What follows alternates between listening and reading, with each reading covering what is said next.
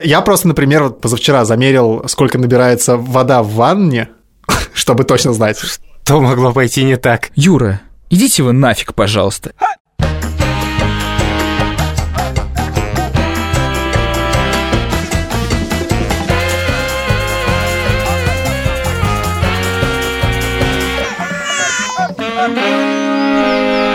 Привет, это подкаст «Сперва роди». Меня зовут Александр Борзенко. В нашем подкасте мы обсуждаем родительство и при этом не даем никаких советов. Моих детей, которых я постоянно обсуждаю в этом подкасте зовут Петя, ему 12 лет, Тише 10, а Мане 8. А меня зовут Юра Сапрыкин, моему сыну Льву год и 10 месяцев. Напоминаю, что вы можете писать нам письма на сперва ради собака Медуза Айо или в телеграм-канал Медуза Loves You. Привет, меня зовут Вован-1, я искусственная сеть.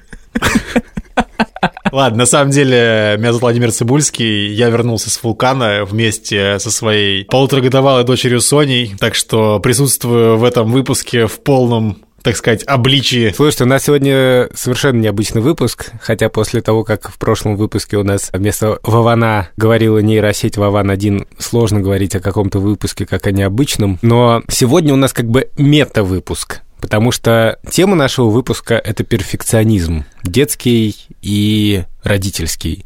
И обычно мы готовимся к эпизодам по определенной и вполне себе строгой процедуре. Но тут мы решили... Забить! Да, но это вот сейчас главный перфекционист заорал нас. Забьем на все. Дело в том, что мы все разные. Кое-кто из нас больше склонен к следованию протокола и больше парится, если мы этому протоколу не следуем. А кто-то меньше парится. Наверное, мы дополняем друг друга. Но на самом деле, действительно, мы сегодня хотим поговорить про перфекционизм, потому что это такая штука, с которой в родительстве сталкиваешься постоянно. И со своей стороны, и со стороны детей. Многие знакомые мои, которые слушали подкаст, они мне говорили, ну вы же там как бы все прописываете, все фразы и готовитесь по сценарию. Да, вот. да, больше всего как бы отнимают шутки Вована, когда мы их пишем все вместе. Да, да, да. Да, надо сказать, что у этого подкаста нет никакого сценария. Наша подготовка заключается в том, что мы созваниваемся, просто обсуждаем короткий план того, о чем мы будем говорить. А сейчас письмо. Привет, Александр, Юрий и Вова. Это наш Вован в скобочках. А? Ильдару привет. Пишет вам человек из касты, мне 19, и я пока не думаю заводить детей. Меня зовут Полина. У меня с моим младшим братом разница в 13 лет, сейчас ему 6. Он многим со мной делился, иногда что-то даже просил не рассказывать маме. Для меня эти маленькие просьбы были маленькой привилегией, показателем, что я его друг и, наверное, близкий человек. Но вот он стал более скрытным. Понятных причин этого может быть несколько. В этом году у нас родилась еще сестренка. У братца появились новые черты характера, от чего нам стало не так просто общаться, как раньше. Скажите, сталкивались с детской скрытностью? Приходилось ли скрывать что-то по просьбе своих детей, что вы сами скрывали? Отвечает Александр Борзенко. Добрый день. Ну, в смысле... Мы все в ухо, Борден. Да, конечно, я сталкивался с детской скрытностью.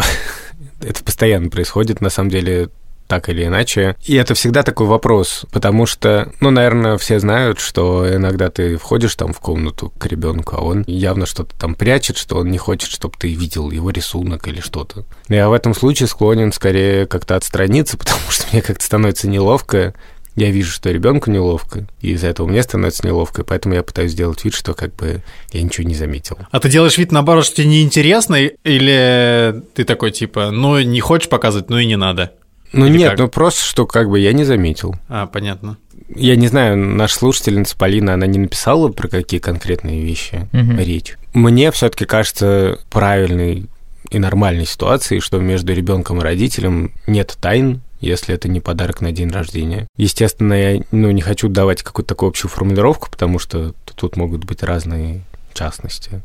И не хочется отменять право ребенка на какой-то свой мир, но при этом мне очень хочется, чтобы дети рассказывали мне о каких-то важных вещах. Но если кто-то обижает в школе, например, то я не хочу, чтобы это было тайной или частью вот ну да, там, видимо, какие-то вещи, как бы, ты окей с тем, что их э, скрывают, а какие-то вещи уже нет. Окей, там, плохие если... вещи надо рассказывать. Если ребенок рисует что-то и стесняется этого, то, в принципе, ты переживешь. Я помню, я в детстве читал такую книжку, причем мне кажется, что нам как-то ее папа подсунул. Она называлась «Сны золотые» или что-то. В общем, это была книжка очень маленького формата там описание всякого ужасного кошмара, который связан с употреблением наркотиков. Мгм. И там, в частности, насколько я помню, говорилось, что нужно обращать внимание, если ребенок начинает что-то скрывать. И у меня, у меня почему-то с тех пор как бы вот эта тема, да, ребенок что-то скрывает, связана с этой книжкой. Это, естественно, не значит, что я сразу подозреваю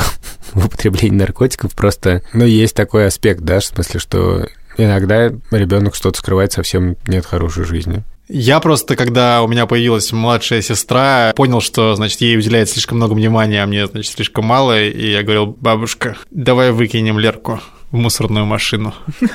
Но видишь, ты это не скрывал. Ну, вообще, нам как бы Полина пишет с каким-то чувством такой обиды, возможно, да, по отношению к брату. Вот. Ну да. Я от себя могу сказать, что я такого не переживал, потому что, может быть, мой брат переживал родной, он старше меня на 7 лет, но сейчас, в смысле, я ничего не имею против того, чтобы у, у ребенка были какие-то тайны личные. Не подростковые, а такие милые.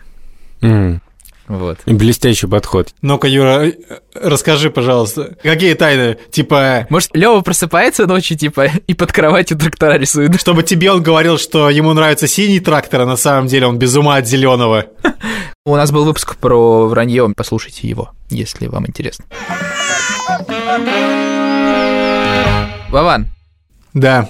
скажи, тебе важен сейчас и в будущем будет ли важен для тебя имидж Sony? Интересный вопрос. Помните этот выпуск? А мой уже пошел, а мой еще нет. Сегодня у нас вечер воспоминаний старых выпусков, просто буквально бенефис. И мы там обсуждали, ну да, что сейчас в целом мне абсолютно без разницы там, что я не переживаю, что если кто-то там пошел в 8 месяцев, а Соня пошла в год, или Соня не начала говорить, а кто-то уже начал говорить, сейчас мне вообще без разницы. Ну, то есть, я не думаю, что нужно вообще как-то это оценивать. Вот. Что касается, что там в школе будет, или там в детском саду, в детском саду что там вообще такое может быть, не знаю. Если там у Сони будет не получаться прыгать в скакалку какой-нибудь, но если ей это будет нужно, то мы просто научимся с ней вместе прыгать. Я сразу себе представил эту картину, просто Вован берет Соню. Значит, мы не выходим из этой комнаты, пока мы не научимся прыгать в скакалку. Через Пока, скакалку. пока мы оба не научимся. Не, мне что интересно было знать. Мы вчера обсуждали в нашем чате в Телеграме. Вован сказал, я перфекционист. Мне интересно, насколько этот перфекционизм проецируется на ребенка. А, не, у меня вообще не проецируется. Ну, в смысле, у меня нету таких ожиданий. В смысле, я не считаю, что мой ребенок должен быть идеальным вот в этом плане. Ну, потому что это вообще другой человек, понимаешь? В основном, как бы все эти критерии, они применяются к себе, к тому, как мы воспитаем, да, в кавычках. Ну, не знаю, как это просто воспитаем, мне не нравится слово воспитаем, потому что не хочется никого воспитывать особенно. Вот, ну окей, как вырастим мы Соню? Про себя это как-то думаю, получится сделать ее честной, доброй и, бла-бла-бла. А так, чтобы заставлять Соню что-то делать, чтобы она каким-то образом выглядела в чьих-то глазах, нет, мне кажется, что так не проецируется. Я тоже себя ощущаю перфекционистом во многом ну, в каких-то рабочих процессах и на самом деле в некоторых бытовых тоже процессах. Ну, что я называю вообще перфекционизмом? Я намечаю себе некоторый идеальный план, как должно быть. И я могу его там немножко менять на разных стадиях процесса, но хорошо бы, чтобы на каждой стадии я бы выполнял все, что я запланировал. Если я делаю какой-то текст, то я схожу с ума, если я знаю, что что-то не совсем идеально, но ничего с этим не сделаю. Вот там я знаю, что мы должны куда-то прийти к 12, я знаю, что нам нужно для этого полчаса, но в 11.30 мы не вышли из дома. Это уже знамен... я уже рассказывал, Знаменитый что. Да. да, когда мы опаздываем, я начинаю сходить с ума именно из-за этого, да, что все пошло не по плану, и мы это не поправили. И, в принципе, вот ты спросил Ивана, проецируется ли это на детей. Мне Мгм. кажется, что я, к сожалению, в некоторых вещах вот проецирую на детей. Ага. У Пети, например, другое отношение к опозданиям. Он не то, что там дико много опаздывает, но он к этому проще относится. Ну, типа, слушай, ну ничего страшного, ну мы туда доедем за пять минут. Но он спокойнее просто. Но почему-то я считаю, что он не просто не должен опаздывать, а в принципе он должен так же, как я, относиться к процессу выхода из дома. И, сори, что я к этому опять возвращаюсь, но, к сожалению, реально значительная часть моего взаимодействия с детьми конфликтного – это подъем с кровати. Ну, потому что надо все время в школу, надо на занятия и так далее. Борзян, а ты быстро встаешь с кровати? Я быстро встаю с кровати. Я буквально как бы встаю с кровати, как будто пожар. Ты не просыпаешься, не тупишь телефон там сначала? Ну, бывает по-разному, но скорее, если я знаю, что мне нужно там к 11 в редакцию, для того, чтобы мне было комфортно, мне нужно Мгм. проснуться в 9, сразу пойти в душ, потом сварить себе кофе, потом сделать себе омлет. И после этого как бы мне нужно выйти за полчаса, хотя на самом деле я знаю, что мне дороги там 20 минут. И главное, что это началось не с детства, совсем не с детства. Это реально началось в какой-то определенный, очень взрослый момент моей жизни. Но я стал э, как в каком-то, не знаю, как... Такие персонажи обычно в каких-то английских рассказах и повестях, знаешь, там... Лорд такой-то поднимался всегда в 7 утра и там ла-ла-ла. И вот трое детей. У каждого своя привычка вставать. Угу. Тиша, например, похож на меня. Хотя, может быть, он просто пытается быть похожим на меня, чтобы меня не, не огорчать. Маня максимальный отказ. Смысл Маня готова просто спать. А Петя много раз мне пытался объяснить, что, типа, ты пойми, что я одеваюсь, мне нужно на это 5 минут. 5 минут на это, 5 минут на это, я сам, типа, рассчитаю. Но мне, когда я поднимаю троих детей, это очень неудобно. И поэтому я требую от этого соответствия протоколу и начинаю беситься, как только этот протокол не выполняется. Так ты, может, тебе нужно стоит поменять протокол просто тогда? Замерить время, необходимое на сборы каждого ребенка. Слепое рандомизированное исследование сделать. Ну нет, ну в смысле просто прикинуть, э, там, вот Петя, сколько тебе нужно времени, он тебе сказал, там, 5 минут на это, 5 минут на это, 5 минут на это. Все, окей, с Петей понятно, Тиша встает ровно как ты. С Маней, значит, отдельный разговор, нужно как-то э, тоже это в протокол занести в твой если это необходимо. Я просто, например, вот позавчера замерил, сколько набирается вода в ванне, чтобы точно знать. Так, окей, я не перфекционист. Блин, ты серьезно? Я снимаю с себя эти лавры. Просто у тебя какой-то универсальный протокол, ты сам все время говоришь, что дети все разные, но при этом протокол по подъему почему-то у тебя универсальный. Ну, потому что, как говорится, их много, а я один. Понимаешь? О, золотые слова. Но вы согласны, что вы перфекционисты, не такие, типа, во всем перфекционисты, что вы нет, ну, проявляетесь в каких-то вещах? Да, но ну, просто типа... вопрос в том, что я постоянно это, на самом деле, экстраполирую на детей в разной степени. И по моим наблюдениям с этим связаны разные всякие сложности, не только со вставанием. Для меня это вопрос конкуренции, в конце концов, и какой-то недоброкачественной конкуренции ну, типа какого-то тупого соревнования, что вот в этом возрасте ребенок должен уметь то-то, то-то, а в этом то-то, то-то. И тут очень сильно помогло общение с Шурой, которая совсем не придерживается этой философии и считает, что ну, все как-то развиваются так, как они развиваются, и просто надо этому помогать. Но все равно вот какие-то атовизмы, ну, видимо, как-то в детстве в меня заложены, или, ну, не знаю, они все равно просыпаются. У нас Тише не пошел в 7 лет в школу. И это была целая история. Казалось бы, это святая святых. Ребенок 7 лет должен быть в школе, но мы жили в Риге, и не было подходящей школы, и у Тиши были свои какие-то настройки, да, которые не предполагали обучение в классе с 30 людьми. И мне требовалось некоторую внутреннюю работу, что вот в этой части маршрута все пойдет не так, как я планировал, не так, как у всех и так далее. Мне кажется, клево, когда ребенок тебя тоже чему-то начинает учить, и у него просыпается перфекционизм тоже какой-то вещи. То есть тебе, например, важно выходить вовремя в школу и так далее, чтобы все успеть, а ребенку там важно, чтобы красиво были сложные вещи в шкафу. И он тебя как бы этому учит. Но когда мы с Маней рисуем, угу. то мне кажется, что Маня гораздо строже относится к деталям, чем я. Но это рисование такая довольно смешная штука, по которой видны многие вещи. Например, недавно я вел занятия, на которых была Маня тоже. И Маня после этих занятий решила нарисовать домашний цветок. И она ужасно здорово нарисовала, очень красивые цветы. И потом, как часто бывает, начала дополнять как бы свой рисунок. И, по ее мнению, испортила его. Типа там были цветы, а Маня нарисовала еще бабочку.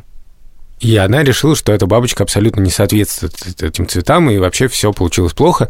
И Маня просто впала в транс полный. Я как бы говорил, Мань, да это все нормально, ничего страшного, и так красиво. Говорит, нет, просто слезы, это все, я хочу это выкинуть, я хочу это смять, такая тут же агрессия начинается дикая. И у меня просто начинается паника в этот момент, потому что я понимаю, что ребенок страдает, что это какой-то очень важный момент про успех, что я сейчас должен не продолбать этот момент и как бы объяснить, что ты молодец, что ты хорошо нарисовал, и что даже если этот рисунок тебе кажется не идеальным, давай вместе нарисуем еще раз. Но тут начинается глухое отрицалово, нет, я ничего не буду рисовать, там то-то-то. Я думаю, что все примерно когда-нибудь видели такое или испытывали сами. Я предлагал взять заплатку из другого листочка белого и типа эту бабочку заклеить. Но когда я Мане я только приложил эту закладку бумаги, Маня просто испепелила меня взглядом. И я понял, что нет, это, это не наш вариант. Окей, сейчас поищем что-нибудь другое. И просто это было реально, я понимаю, что Маня как бы ничего не может смирить с этим. И все, настроение испорчено. И выручил, на самом деле, мне кажется, то, что я расслабился. Я решил, что этот симптом не требует непосредственно моего родительского вмешательства. Не получилось? Окей. Я не должен это лечить и вот эту закладку на бабочку я не должен, никак вот эту некоторую боль, которая у Мани локально появилась, я не должен немедленно придумывать, чем бы ее заложить, залечить, закрыть и так далее. Я просто могу, окей, мне очень, типа, печально, давай хочешь куда-нибудь пойдем, типа. И после того, как мы пошли, Маня какой съел бульон в кафе, ну, как-то она отвлеклась, и Маня же сказала, что нет, мы этот рисунок вообще оставляем здесь, и я не буду его дарить маме то Маня сама дала мне просто этот рисунок, типа, возьми все-таки. Мы его взяли с собой, с этой бабочкой, и все было нормой. И для меня это, на самом деле, был очень такой важный сигнал. В смысле, что, чувак, в тот момент, когда у тебя начинается паника, что вот этот детский перфекционизм требует немедленного удовлетворения, то, возможно, стоит сказать «Окей, так бывает». Да, мне кажется, что это очень правильная мысль, потому что когда мы обсуждали выпуск, я стал немножко в себе копаться и понял, что для меня это большая травма была в детстве, потому что я в школьные времена был перфекционистом, ну, то есть я... Ты типа, был отличником? Нет, я не был отличником, я был просто типа гиперответственный, мне нужно было, чтобы все было там сдано вовремя, и важно было тоже, чтобы я где-то побеждал, чтобы никого не расстраивал, вот это все. Вот, я даже не знаю, откуда это пошло, во мне, потому что мои родители совершенно от меня не требовали такого, и я стал вспоминать и думать о том, что окружающие какие-то вокруг меня вещи, типа школа или музыкальная школа, очень сильно как бы меня в этом смысле травмировали. Я приходил со школы там к бабушке перед музыкальной школой, и мой дедушка меня спрашивал, типа, ну чё, ты принес колы домой? Ты пришел как бы с двойками, надеюсь. И я такой, нет, он такой, блин, опять не принес двойки. И я такой, как бы, с одной стороны, думаю, хм, зачем ему двойки? Надо же на пятерке учиться. И меня как-то это в одну сторону несло. Потом я приходил в музыкальную школу, у меня был довольно строгий преподаватель, который говорил, что типа держи ровно запястье. И мне казалось это типа не очень важным, но очень пытались мне строго в этом смысле, как бы, чтобы я был идеальным, вот именно вот в игре на фортепиано. Вот, хотя мне казалось, что можно там, типа, играть так же и типа не держать ровно руки. И на этом фоне у меня какие-то смешанные чувства возникали, и мне кажется, как бы я с этим периодом связываю тот факт, что я нервничаю и переживаю, если тоже что-то идет не по плану, хотя подсознательно мне очень хочется как бы забить. Типа, и я, во мне эти чувства сейчас даже борются. И у меня есть как бы травма, связанная с тем, что я, например, грызу ногти. Типа, я гипер, супер этого стесняюсь, хотя у меня в такой стадии это запущено, что я просто как бы не контролирую этот процесс, и, ну, типа, у меня не получается с этим бороться. И меня очень выбивает из седла, ну, условно, например, когда, типа, ты что-то делаешь, ты сделал, а в ответ, типа, люди повышают голос на тебя, например. Я хотел рассказать случай, когда мы запускали стартап The Question, После университета сразу в 2015 году была моя первая работа. У нас было очень мало, пятеро человек, и там в один момент все ушли в отпуск. Я обзванивал разных экспертов, записывал вопросы, одновременно публиковал в соцсети. Такое очень э, нервная работа и почти круглосуточная. Мы обсудили, что надо позвонить Дмитрию Быкову, писателю, с вопросом, что почитать четверокласснику. Тут я, короче, звоню Дмитрию Быкову. Я все время нервничал перед этими звонками. Я ему звоню и говорю, можете посоветовать что-нибудь четверокласснику? Тут, короче, такое есть. Question на стартап, я тут работаю. Вот. А он такой, Юра, идите вы нафиг, пожалуйста, и больше сюда не звоните никогда. Блин. У меня слезы наворачиваются, я просто все, я больше не буду это делать никогда. Я, типа, не могу дальше продолжать ничего делать. У меня просто депрессия там на несколько дней. Я не могу это выкинуть из головы. Я не знаю, как это работает совершенно, но сейчас, в последнее время, я реально с этим борюсь. Просто если тебе там приходит сообщение где-то в Фейсбуке, тебе надо ответить, типа, срочно мне нужно это. Я просто выключаю телефон, откладываю, типа, нет, не буду отвечать, пошли нафиг. Просто есть какое-то чувство гиперответственности, которое хочется мне подрезать. Я хочу воспитывать себе какой-то пофигизм в некоторых там вещах. Я сейчас, знаете, что хочу сказать, что вот у Сони пока никакого перфекционизма нету, но у нее уже есть немного такого, что если у нее что-то не получается, то она прям так немножко злится, но она уже нашла способ с этим бороться. Этот способ называется делегирование. Мы вот были в отпуске. Ага. Я лежу на диване, моя мама лежит на диване, Соня сидит на диване с нами. У Сони есть пазл, состоящий из двух штук. Ты соединяешь, допустим, ноги собаки и голова собаки. Там низ птицы и верх птицы. Вот. Что могло пойти не так? И там этих пазлов несколько, допустим, там штук 5, то есть всего 10 кусочков. Ты показываешь Соне, допустим, собаку, и она тебе показывает другую часть собаки. То есть она знает, что к чему нужно присоединить. Я говорю, Соня, вот смотри, вот кусочек я держу, а ты давай эту штуку вот так вот засовывай. И она такая, не-не-не-не-не, и отдает эту штуку маме, чтобы она присоединила вместе со мной ее. И так со всеми этими штуками. То есть Соня, поскольку она не хочет присоединять, или у нее там не получается, потому что у нее руки там, ну, как-то по-другому немного э, работают, ну, в смысле, что... У нас здесь э, проще выражались. Руки с особенностью источника роста. Да, и, и короче, смысл в том, что она все время, значит, делегировала нам с мамой соединение этих пазлов. У нас тоже такое есть, я просто, когда у Лёва что-то не получается, я типа говорю, тебе помочь? Он такой, да, и отдает мне сразу. А, бывало такое, что он говорил нет? Нет, ни разу. Ну, в смысле, он все время соглашается на какую-то помощь. Для меня вот этот перфекционизм именно детский,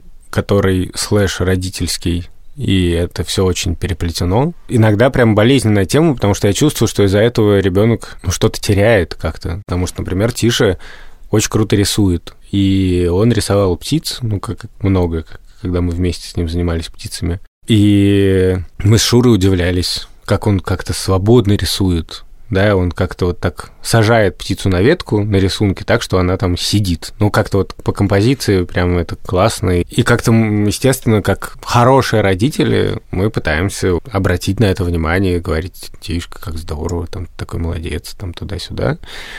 Но мне иногда такое ощущение, что чем больше кредитов мы выдаем, тем больше Тиша напрягается обычно считается, что, ну, нельзя, конечно, ругать и говорить, вот, там, ты неправильно нарисовал. Но получается, что Тиша так ценит, что он круто рисует, что, я не знаю, может, я как-то неправильно это все трактую, но, в общем, часто бывает так, что Тиша что-то рисует, и что-то у него пошло не так, по его мнению. Он как бы все время ведет карандаш и боится ошибиться и дико злится, и он как бы вообще заранее к этому готов. Он буквально там берет бумагу и начинает рисовать, и сразу говорит, ну, у меня, скорее всего, ничего не получится.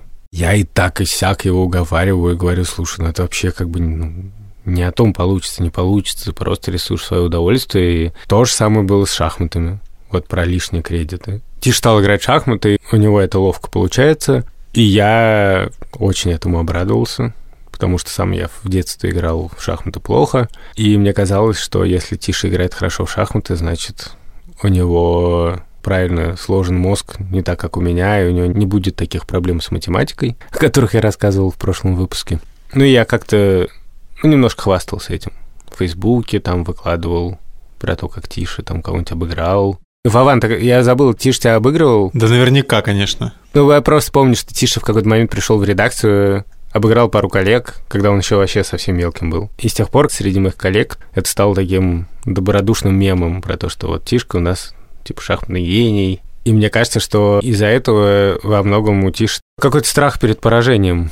В смысле, что он должен был уже соответствовать некоторому образу, который он видит, что это мне нравится, да, что для меня это супер важная ценность и боится меня подвести. И вот по этой модели, мне кажется, тоже и с рисованием, и с шахматами и так далее, я пытался по-разному с этим как-то взаимодействовать. Например, пытался объяснить, что ошибка это очень полезно, что это наоборот надо радоваться ошибкам, потому что это тебя двигает вперед. Вот, все бы так делали. Никто не объясняет, что, типа, ошибка это... Да мне кажется, что объясняет, но это, знаешь, как-то честно неявно. говоря, это классно на словах звучит, но как-то... Типа, ты такой думаешь, ну ладно, тогда буду все время ложать. Нет, конечно, нет. Но просто почему-то то, что ты осознаешь и хочешь привить ребенку эту концепцию, что ошибка это норм, и что вообще-то карандашный рисунок, вот есть понятие, да, там эскиз. Ну, все там художники сначала делают 10 тысяч набросков. И не идеальный рисунок это здорово, и вообще не идеальность это красиво. Что часто красота не в идеальности, а в неидеальности. Но объяснить это ребенку, когда вокруг все говорят, что вот там надо то, надо вот там руку держать так, надо та, та, та, та, а вот смотри на Васю, он там то, все, но это сложно.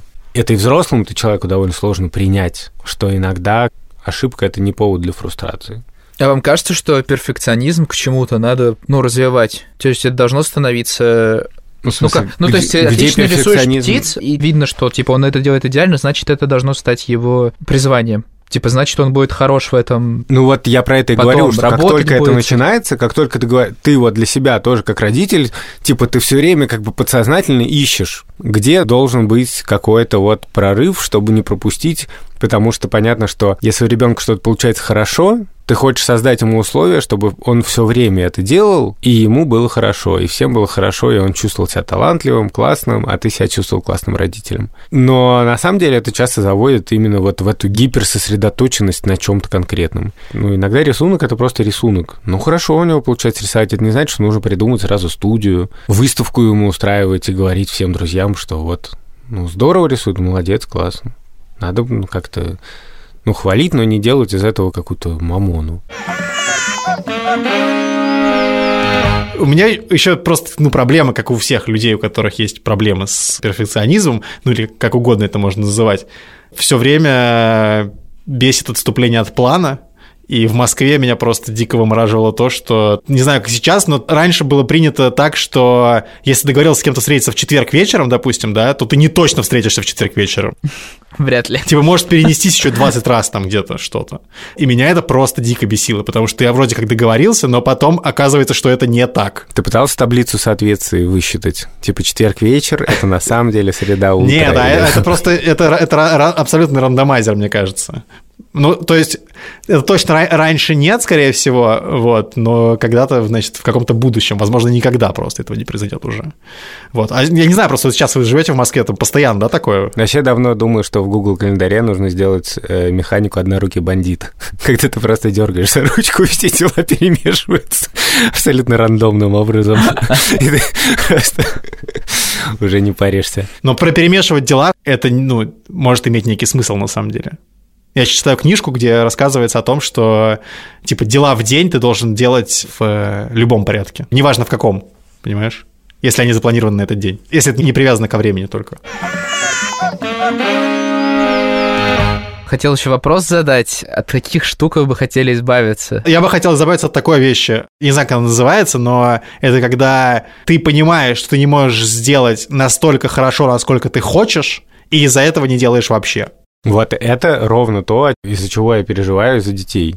Я боюсь, что стремление сделать идеально приводит к тому, что они просто отказываются. Это тот же самый еще страх проигрывать. Я знаю, что иногда некоторые из моих детей не вступают в игру именно потому, что боятся проиграть. Слава богу, Тиш Самани этого очень-очень-очень мало, мне кажется. А у Пети вообще этого нет. И вообще Петя, мне кажется, в очень хорошем плане не перфекционист. Петя такой идеальный студент в каком-то смысле. То есть он очень спокойно экономит ресурсы и расходует их столько, сколько, по его мнению, нужно для того, чтобы соответствовать каким-то ожиданиям. Слушай, звучит как идеальный персонаж. Знаешь, фильм показывают, и там такой типа Петя появляется, и его представляют титрами «Идеальный студент» тратит ровно столько сил, сколько требуется. На самом деле у нас была недавно смешная история. Петя уже очень поздно вечером подошел ко мне и попросил меня комп, потому что ему нужно сделать доклад по биологии. С одной стороны, я понимаю, что надо ложиться спать, уже поздно, и вообще что за бред? Типа, начинать это доклад по биологии делать в такой час. Но Петя как-то был уверен в себе. Говорит, не-не-не, нормально, это очень просто. Это вообще это ничего не требует. Я думаю, как? Это же самое святое, что может быть доклад по биологии. Про панду. Про панду? И в итоге да, про панду. Спора нет. У него вообще не было никакой паники, что мне понравилось. И я решил ему показать программу Keynote, где презентации делать на Маке. Чуть-чуть совсем помог, и в результате Петя сам все сделал, и, конечно, с моей точки зрения, учитывая, что мне интересны всякие биологические штуки, я совсем иначе себе представлял такой процесс. Делать с ребенком доклад. Я думал, что мы что-нибудь крутое придумаем, что это будет целое маленькое исследование, что мы найдем самые лучшие источники, ведь я так хорошо умею искать как бы информацию и прочее, прочее. Это будет такой доклад, что можно сразу будет диссер защитить. Но Петя явно не был на это настроен. Он типа, знаешь, какая-то картинка на слайде, она ему не понравилась, он берет новую картинку, прямо накладывает на нее сверху скриншотом, даже не удаляя старую, потому что типа, ну а что старую, все равно никто не увидит. Да, вот это, конечно, удар просто в сердце ножом. Да, да, да. Но в каком-то смысле это довольно круто, что он ну, не парится. Видимо, ну, во что-то другое он будет вкладываться. А ему важно, чтобы твоя реакция была на это какая-то, что не особо? Нет, ему, мне кажется, совсем не так это важно, как некоторым другим детям. Да, вот мне кажется, что я очень хотел, чтобы мои родители были рады, хотя им, в принципе, было все равно абсолютно. У нас даже недавно был такой, ну, разговор, мы что-то ехали в машине, я такой, мама, пап, знаете, я, короче, стал с недавнего времени, ну, немного пофигистом, типа, стал просто закрывать глаза на некоторые вещи. И мама такая... Ты за рулем был в этот момент? И мама такая, ну слава тебе, Господи. Такая, боже, наконец-то он начал забивать. Это их сильно беспокоило. Ну да, но мне просто кажется, что ну вот это какое-то такое немножко нервное состояние по поводу того, что что-то не идеально, что-то пошло не так, что я опоздал, что мы опаздываем, что день пошел не по плану, что мы куда-то не дошли, не доехали, что мы не идеально провели каникулы, что ребенок не идеально играет дворжика или не идеально нарисовал дятла, это на самом деле во многом исходит от меня. И просто у кого-то есть резистанс, как у Пети, а у кого-то нет. Слушай, Борзен, я вот слушателям совет давать не буду, но тебе дам совет, потому что только что успешно применил его. Я до того, как мы поехали в отпуск, я решил, что если мы залезем на вулкан, значит, я буду считать отпуск успешным автоматически whatever, что там еще произойдет. В итоге... Просто как... Вован, Вован как Фродо на огненную гору. Шмагун подталкивает. Просто давай. Сзади там горлом такой, нет, ты не пройдешь. Да я сам, как я тебе говорю, стами лезешь как горлом буквально по этим камням, да, потому да, что да, да. там такой сильный ветер, и не за что взяться по бокам, короче, там такое, реально просто хватаешься ну, Моя за землю. прелесть, Вован. Ветер просто адский. Вот, и, короче, я решил, что если мы залезем на вулкан, значит, отпуск будет успешным. Мы залезли на вулкан, и после этого я решил, все, отпуск, значит, успешный. И если у тебя есть просто вот такой план в голове, да, для таких людей, как мы с тобой, то ты как бы решил, и все, и у тебя, значит, все уже в порядке, понимаешь? Это ровно тот пункт, где у меня и возникает проблема, о чем я говорю весь выпуск. Я наметил себе план, но фигня в том, что я готов умирать ради этого плана, а Шура, возможно, не готов, и дети тоже. Ты не составь такой план, который невозможно выполнить, а ты составь себе список критериев. Допустим, если мы успели на выставку ассирийского искусства, и если мы два раза вкусно поели в ресторане, значит, мой отпуск был успешным. Можно просто два раза поели в ресторане. Ну да, ну даже невкусно. Но я себе легко представляю, что мы идем на выставку, и так легко могло произойти, реально, нам просто повезло. Мы в первый раз, когда пришли на эту выставку, там была дикая чередина, и я такой просто, черт, Гильгамеш, Гильгамеш, что делать, паника, Гильгамеш.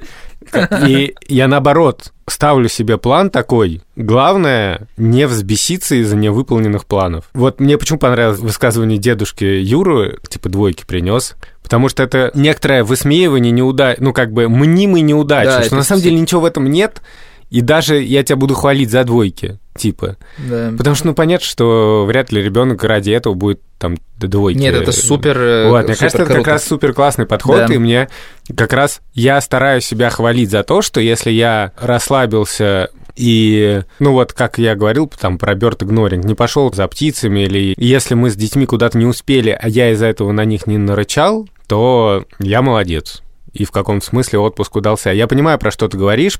Я себе стараюсь теперь супер неамбициозные критерии ставить. Такие, знаешь, не на выставку и два раза в ресторан, а один раз в ресторан. ну, как бы, Доехать до Питера. Да, да, да. Ну, Сесть в машину.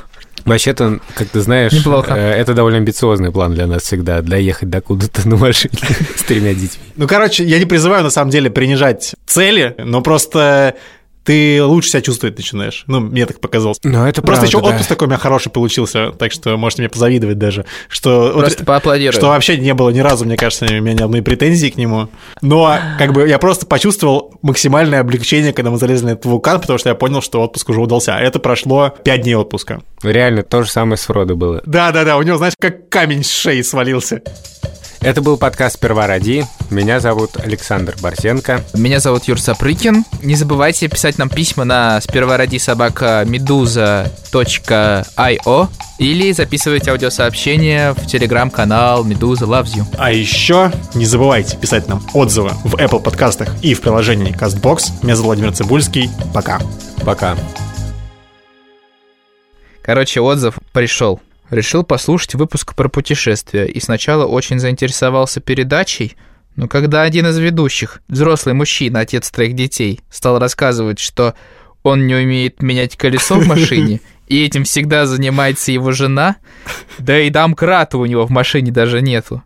В общем, мнение этих людей резко упало в моих глазах, и продолжать слушать их истории про отцовство больше не захотелось. Отписка. Да простит мне Латвия мой сексизм. Просто сразу хочется сказать человеку, слушайте, мы вам ничего не советуем, как бы... Да. Не советуем Не- домкрат да, водить дом- с домкрат собой. э, берите с собой, пожалуйста, если хотите. Если не хотите быть таким же, как Борисенко. Вообще, это на самом деле подкаст про то, как не надо, поэтому это очень полезная передача. Да, согласен.